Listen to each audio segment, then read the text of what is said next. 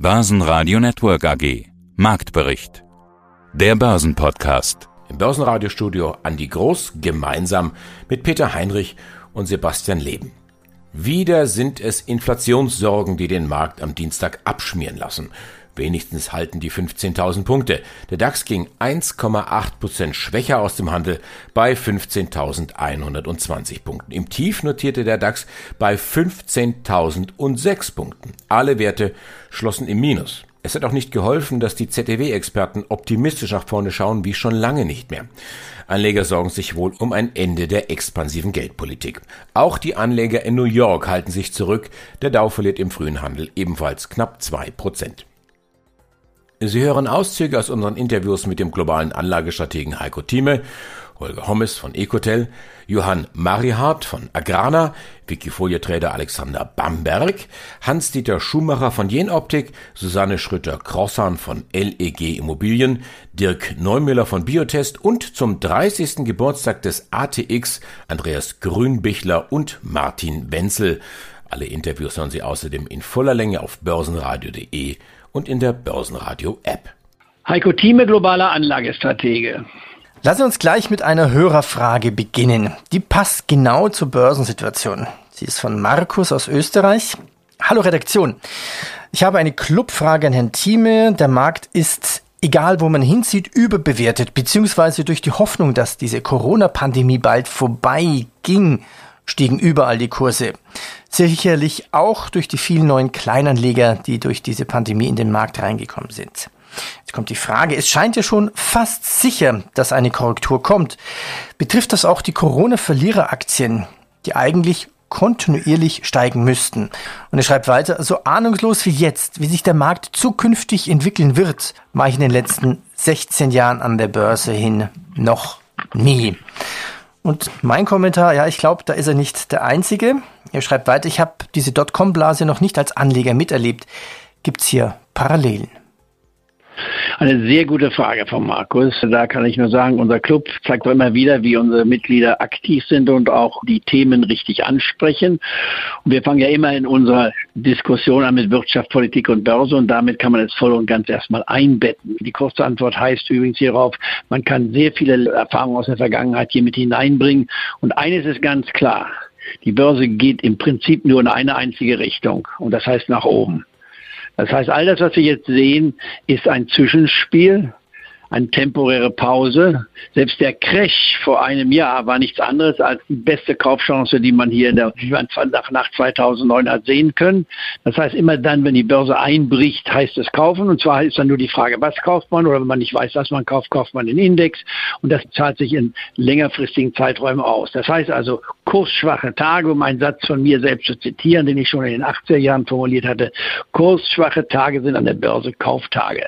Die Definition, was ein kursschwacher Tag Tag ist, dass wenn der Markt spürbar zurückkommt, nicht nur ganz gering, sondern spürbar zurückkommt. Und mein heutiges Thema übrigens an der Marktprognose heißt der zweite Warnschuss. Den ersten Warnschuss hatten wir Anfang Mai schon gesehen, da sind wir auch mal ganz schnell so um die drei Prozent zurückgekommen, um uns dann zu erholen. Und jetzt kriegen wir den zweiten Warnschuss. Und die Frage ist, wie schnell wird sich der Kurs wiederholen? Wir kriegen dann vielleicht noch einen dritten, vielleicht sogar noch einen vierten, bevor es dann, wann auch immer, von jetzt bis Oktober zur Korrektur kommt von mindestens 10 Prozent. ThyssenKrupp schraubt im zweiten Quartal die Ziele nach oben, trotzdem verliert die Aktie deutliche 8%. Auch Jenoptik startet mit einem Gewinnsprung ins neue Jahr, auch diese Aktie verliert stärker als der Markt. Tag, mein Name ist Hans-Dieter Schumacher, ich bin der Finanzvorstand der Jen Optik AG. Zunächst gehen wir mal in Richtung Himmel. Die, der Mars Rover Perseverance der NASA liefert eindrucksvolle Bilder von unserem Nachbarplaneten. Und der Jubel bei der NASA war auch entsprechend groß. Bei Ihnen auch. Sie liefern ja immerhin ein nicht unwesentliches Bauteil dieser ganzen Geschichte, nämlich die Kamera. Ja, also ich darf Ihnen sagen, das hat uns alle sehr, sehr stolz gemacht, was unsere amerikanischen Kolleginnen und Kollegen da auf die Beine gestellt haben.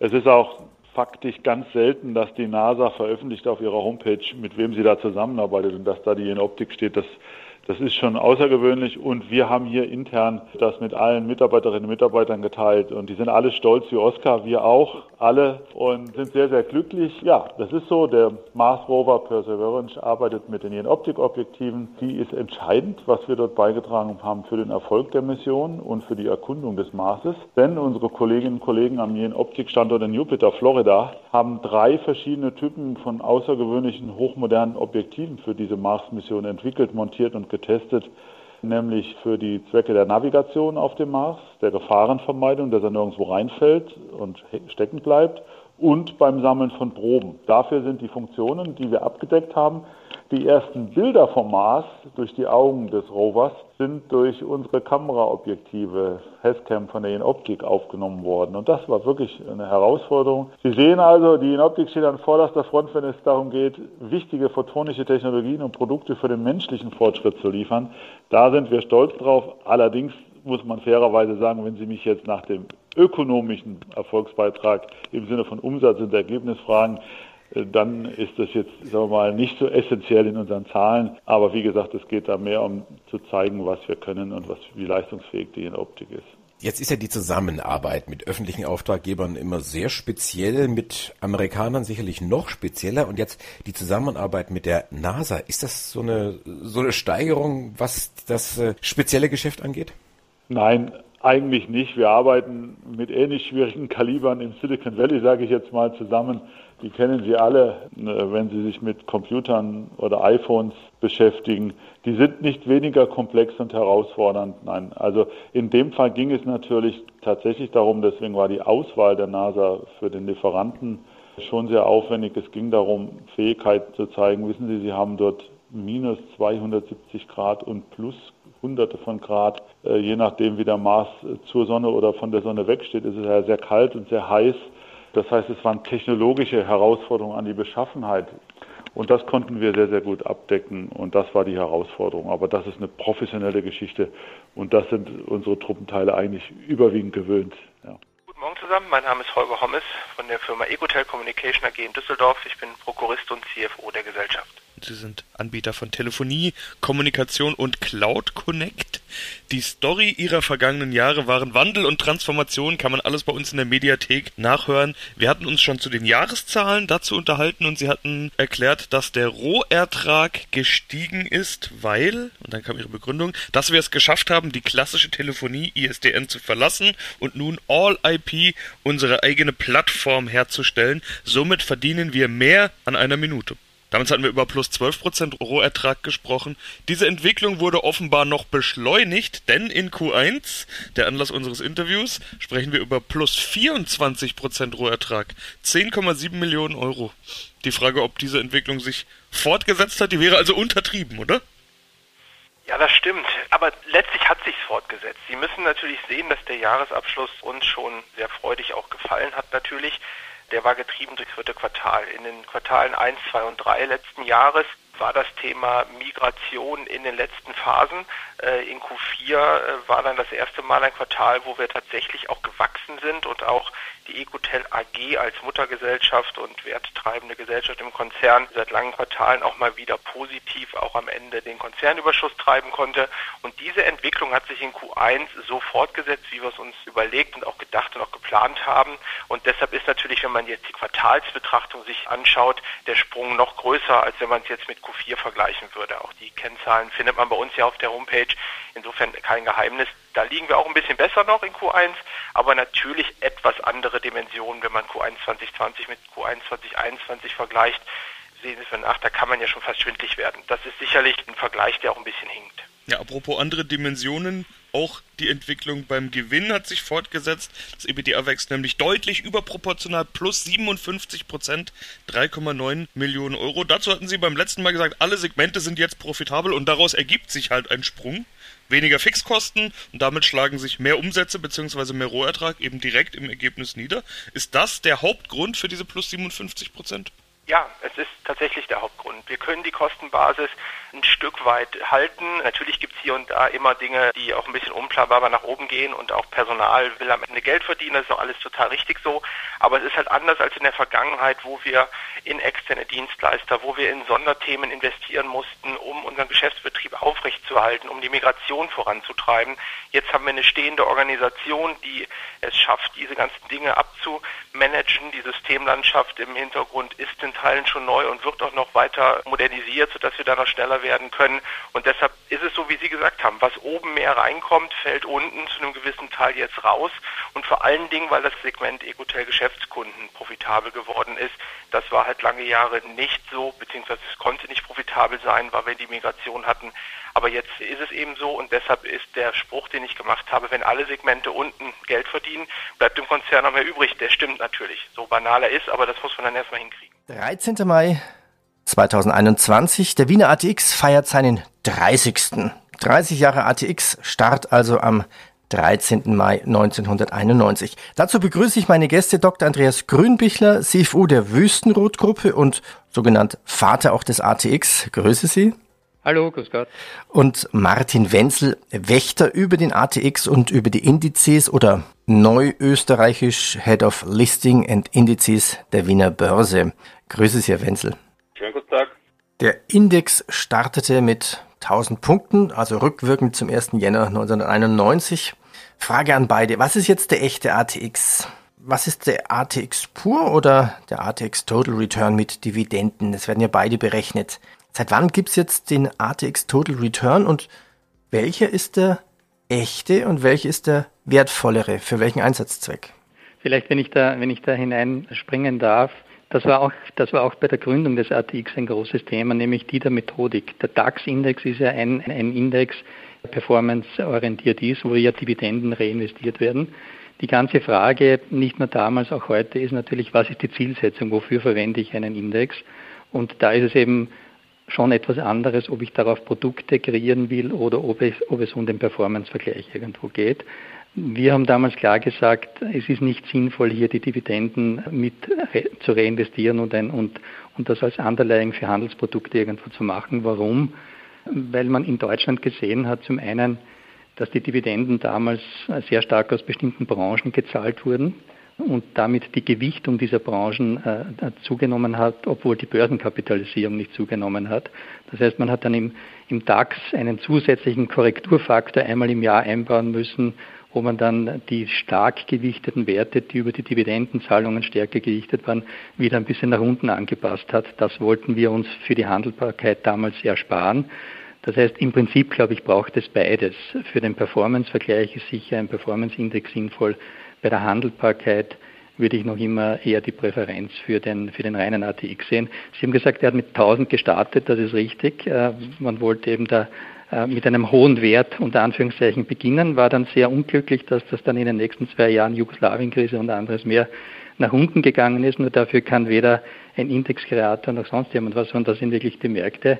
Und das Schöne ist ja, dass es dann auch Zeiten gegeben hat, wo das auf 5000 äh, hochgegangen ist. Mein Name ist Johann Marichert, ich bin CEO der Agrana Beteiligungs AG und wir haben heute unsere Geschäftszahlen für das Jahr 2021 präsentiert. Vorsicht, Fangfrage. Wie trinken Sie Ihren Kaffee? Ein oder zwei Stück Zucker? Äh, keines. Warum nicht? Ja, bei Kaffee ist das eine Gewohnheit, keinen Zucker zu verwenden. Ausschließlich in Italien, wenn ich ein Espresso trinke, da natürlich mit Zucker, aber ansonsten nicht. Das heißt aber nicht, dass ich nicht ein ganz begeisterter Süßwarenesser bin, von Schokolade angefangen über österreichische Mehlspeisen äh, bis zu Getränken. Agrana als Fruchtkonzern, Zuckerkonzern, Stärkekonzern hat ja im vergangenen Geschäftsjahr, damit kommen wir zu den Zahlen 2021, deutlich mehr verdient. Dieses deutlich ist eine Steigerung beim Konzernergebnis von 31 Millionen auf 55 Millionen Euro. Der Umsatz klettert um knapp drei Prozent von 2,5 Milliarden auf jetzt 2,55 Milliarden Euro. Jetzt rückblickend betrachtet dieses Pandemiejahr, sind Sie zufrieden? Ja, den Umständen entsprechend. Wir hatten uns mehr vorgenommen, haben das aber nicht ganz erreichen können, weil eben Mobilitätseinschränkungen, gastronomische und touristische Einschränkungen zu entsprechenden Absatzrückgängen geführt haben, insbesondere im Stärkebereich. Äh, Getränke sind schwer an den Mann zu bringen, wenn äh, Lockdown ist. Auch Alkohol war sehr, sehr volatil, weil eben die Mobilität, das Autofahren halt sehr eingeschränkt war, in, insbesondere in den Lockdown-Zeiten. Also da gab es viele Auf und Abs, aber es hat sich unsere Diversifikation bewährt. Es hat auf einer Seite gelahmt, auf der anderen Seite wieder geboomt. Wir haben zwischendurch viel Zucker verkauft, wenn wieder Panik war und so weiter. Also es ging auf und ab. Ein sehr, sehr spannendes Jahr wenn man sich die Segmente anschaut, Fruchtsaft leidet unter Corona, Stärke profitiert von mehr Verpackung, leidet aber unter weniger Papier für die Druckindustrie und Zucker wächst, bleibt aber negativ. Wie beurteilen Sie das? Ja, Zucker erholt sich langsam. Das hat aber trotz eines äh, etwa fünfprozentigen Absatzrückganges im europäischen Zuckermarkt, Covid-bedingt, hat das damit zu tun, dass es bereits das dritte Jahr in Folge einen bestenfalls ausgeglichenen und in der letzten Ernte sogar äh, stark defizitäre Zuckerproduktion gegeben hat. Die Europäische Union hat zwei Millionen Tonnen unter dem Bedarf produziert. Allerdings eine Million Tonnen dieses Minderbedarfs sind auch Minderabsatz und daher wirkt sich das preislich nicht so extrem aus, aber das unterstützt natürlich die Preisentwicklung im laufenden Geschäftsjahr und ich erwarte, dass hier im Sommer doch auch noch ein deutlicher Preisschub kommt. Bei Zucker daher auch unser Optimismus für das laufende Jahr, dass Zucker erstens einmal in die positiven Zahlen kommt und ein deutlich besseres Ergebnis liefern wird. Schönen guten Tag, Susanne Schröter von der LEG. Ich bin Finanzvorstand bei dem Unternehmen seit letztes Jahr im Juli, zuständig für verschiedene Bereiche Rechnungswesen und Steuern, Portfolio Management, Corporate Finance und Treasury, Controlling und Investor Relations. Und das bedeutet, wir sprechen über Immobilien und das bedeutet, wenn wir über ihre Zahlen sprechen, schauen wir auf die Kennzahl FFO, den operativen Gewinn bei Immobilienfirmen. Der FFO 1 steigt gegenüber dem Vorjahresquartal um 10,7 Prozent auf 104,1 Millionen Euro. Dazu heißt es, wesentliche Treiber für die positive Ergebnisentwicklung waren Akquisitionen und das strukturelle organische Mietwachstum, aber auch eine deutlich verbesserte Vermietungsquote.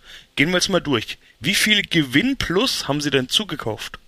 Wir haben in diesem Jahr bisher noch gar nicht so viele neue Einheiten hinzukaufen können. Allerdings sind zahlreiche Einheiten, die wir im letzten Jahr bereits angekauft hatten, erst in diesem Jahr übergegangen, sodass wir daraus natürlich noch zusätzliche Vorteile erzielen konnten. Wir haben im Vergleich zum Vorjahresquartal eben, wie Sie richtig gesagt haben, den FFO 1 um 10,7 Prozent steigern können und alle Ankäufe letztlich, die übergegangen sind seit März letzten Jahres, sind damit inkludiert und äh, das macht sich natürlich positiv bemerkbar bei uns. Strukturelles organisches Mietwachstum bedeutet, dass sie die Mieten angehoben haben. Das ist ja gerade zu Pandemiezeiten so ein Thema, über das man durchaus mal diskutieren kann. Sie sind Anbieter für bezahlbaren Wohnraum. Das ist ja was, was Sie häufig betonen, was Sie sich auf die Fahnen schreiben. Wie gut kann man in diesem Segment überhaupt die Mieten erhöhen oder kommt dann ganz schnell, gerade wenn alle so ein bisschen empfindlich sind, der Vorwurf der Miettreiberei? Ich habe gesehen, pro Quadratmeter ist die Miete um 2,8 Prozent gestiegen und das war ja ihr 2020er Ziel. Das ist richtig, das war das 2020er Ziel. Wir hatten allerdings, wie Sie vielleicht erinnern, im letzten Jahr zeitweise Mieterhöhungen komplett ausgesetzt aufgrund der Pandemie. Ein Teil der Mieterhöhung, die wir jetzt im ersten Quartal realisiert haben, ist auch Nachholeffekten aus dem letzten Jahr geschuldet. Insgesamt liegt unsere Miete jetzt über den Bestand bei knapp über 6 Euro pro Quadratmeter. Und das ist aus unserer Sicht immer noch ein sehr angemessener Betrag, der auch unter dem Durchschnitt liegt dessen, was unsere Wettbewerber oder der Markt im Allgemeinen als Durchschnittsmieten nimmt. Es ist natürlich trotzdem sehr, sehr wichtig, dass wir bei Mieterhöhungen ein Augenmaß äh, behalten und das werden wir auch für den Rest des Jahres auf jeden Fall tun. Wir werden immer da, wo es Restriktionen gibt hinsichtlich dessen, was für die Mieter verkraftbar ist, natürlich auch Mieterhöhungen dann entsprechend nicht aussprechen. Also wir werden sicherlich sehr viel Augenmaß an den Tag legen bei äh, weiteren Mieterhöhungen in diesem Jahr. Nichtsdestotrotz glaube ich, wie gesagt, mit unserer Durchschnittsmiete liegen wir immer noch in einem sehr erschwinglichen äh, Bereich. Wir haben, wie Sie vielleicht wissen, ja auch 25 Prozent geförderte Bestände.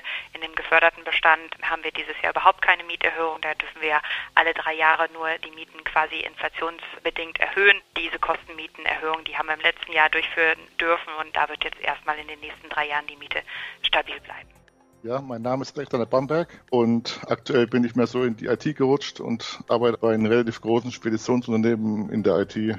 Und als Yoda 12 bist du bei Wikifolio unterwegs. Du hast einige Wikis am Start. Aktie und Produkt begehrenswert ist Einnahme, langfristige Aktienwerte und interessante Anlagestrategien.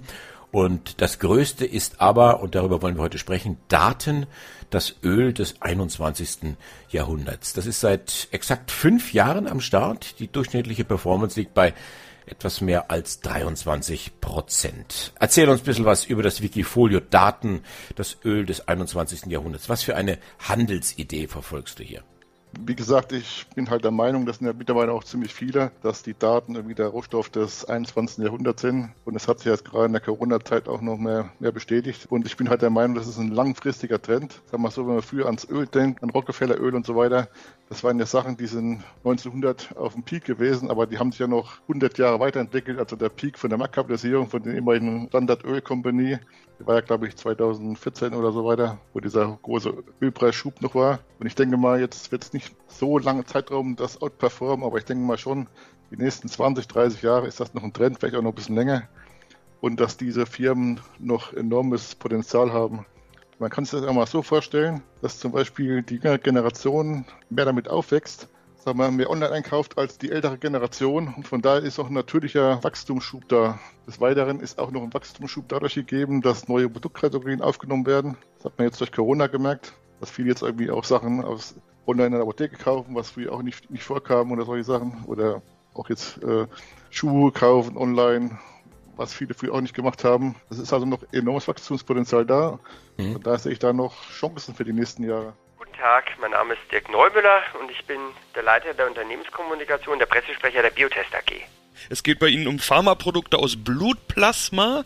Der Jahresstart 2021, der zeigt Wachstum plus 22% Umsatz auf 120 Millionen Euro. Dazu haben Sie geschrieben, Geprägt von einer weltweit steigenden Nachfrage nach Immunglobulinen, bei gleichzeitig weiterhin schwieriger Pandemielage konnte Biotest ein umsatzstarkes erstes Quartal abschließen. Wir hatten ja im vergangenen Jahr uns auch schon über Corona-Effekte bei Ihnen unterhalten und festgestellt, dass die einigermaßen gering sind, weil sie eben wichtige Medikamente herstellen.